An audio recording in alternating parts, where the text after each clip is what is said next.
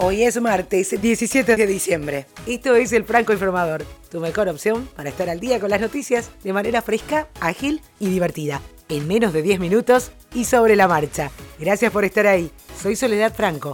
Allá vamos. A vos que escuchás todos los días este podcast, te pido que puedas seguir también los posteos que hacemos diariamente en Instagram, arroba francoinformador. De esta manera podemos enterarnos de tus gustos o si hay algo que podamos agregar para que puedas seguir disfrutando de este espacio. Dicho esto, seguimos.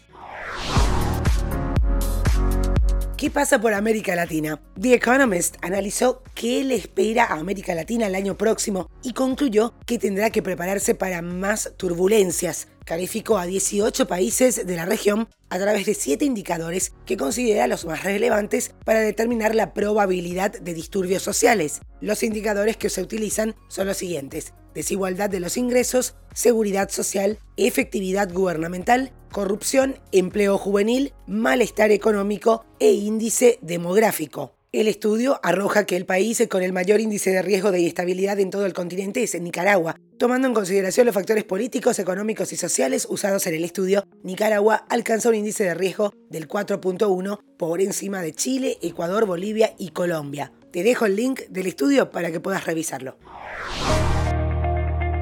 Nos vamos hasta Inglaterra. Boris Johnson, primer ministro del Reino Unido, no quiere desaprovechar el estado de gracia que le brindó su arrolladora victoria electoral. Se constituye el nuevo Parlamento con una mayoría conservadora de 366 diputados. El jueves, Isabel II pronunciará el discurso de la reina con las líneas maestras del nuevo gobierno. Un día después, el plan del Brexit comenzará un nuevo trámite después de un intenso debate que dejó en evidencia la profunda división política que existe en Estados Unidos, tanto entre dirigentes políticos como entre los ciudadanos, el Comité Judicial de la Cámara de Representantes aprobó, por 23 votos a favor y 17 en contra, presentar al plenario de esa rama legislativa para su aprobación entre martes y miércoles, de esta manera, dos artículos para acusar al presidente Donald Trump de abusar del poder de su alta investidura, someterlo a juicio político y plantear su destitución. Google dispuso un intérprete lingüístico para los teléfonos inteligentes. La compañía estadounidense anunció la disponibilidad en los teléfonos de su modo intérprete, que te permite solicitar al asistente de voz traducir frases a otros idiomas de forma rápida para permitir la interacción cara a cara entre dos personas que hablan idiomas diferentes. ATT anunció de forma oficial que su nueva red 5G estaba siendo desplegada en 10 mercados diferentes. Como sabemos, la red 5G no solo es la más esperada del año, sino que promete mejoras inmensurables a nivel de conexión. Ofrece una amplia cobertura a velocidades más rápidas que la red LTE y el espectro que llega con velocidades aún más rápidas pero con un alcance más corto. Netflix anunció que va a contar la historia de cómo se formó Spotify, la plataforma de audio más famosa de todos los tiempos, a través de una serie. Ambos gigantes se unen para así contar la historia de cómo Spotify fue formada, basada en un reciente libro publicado y llamado Spotify Untold. La Ferrari Driver Academy quiere ir más allá e impulsar la apuesta por las mujeres. El jefe de la escudería, Matías Binotto, reconoció en la fiesta de Navidad que están aumentando el número de pilotos para el próximo año y apuntó que la academia también busca mujeres piloto para que puedan formar parte de la Ferrari Driver Academy.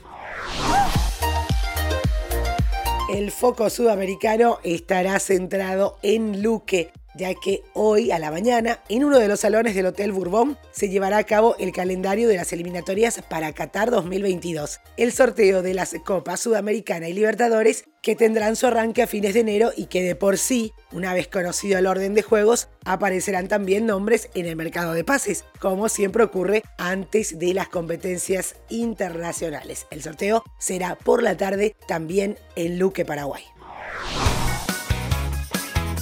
En el umbral de la apertura del mercado de pases invernal en Europa, Barcelona y Real Madrid ya tienen la guardia alta para disputarse uno de los futbolistas con mayor proyección del viejo continente. Se trata de Donny van de Beek, que es la nueva joya del mercado de pases, según explica el Sport de Cataluña. Mediocampista mixto de 22 años, lleva 5 goles y 4 asistencias en la Eredivisie, la Liga de Holanda, que el Ajax lidera junto al AZ Almar. El sorteo de la Champions League definió este lunes los cruces de octavos de final del torneo. Todo empieza el día 18 de febrero. Dortmund, PSG, Atlético, Liverpool, el 19 Atalanta, Valencia, Tottenham, Leipzig, el 25 de febrero se verán las caras Chelsea, Bayern Múnich, Napoli, Barcelona y el 26 de febrero Real Madrid, Manchester City, Lyon, Juventus. Los partidos de vuelta serán a partir del 10 de marzo.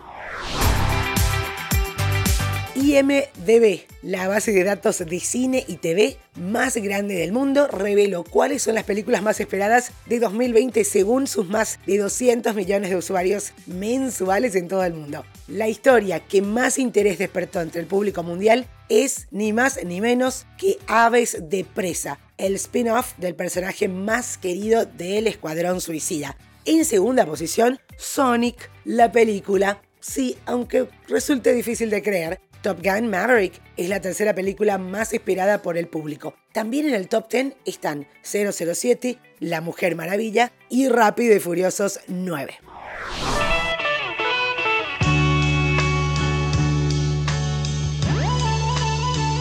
Netflix se asoció con Paul McCartney para realizar High in the Clouds, una cinta animada y basada en la novela de aventuras para niños de ese mismo título, escrita por el ex Beatle junto a Philip Ardak y con ilustraciones de Geoff Dunbar. Por otro lado, también se supo que además de oficiar de productor, Sir Paul McCartney creó y produjo temas para el largometraje.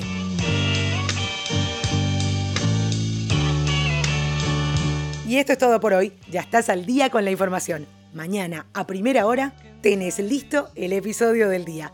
Feliz resto de jornada.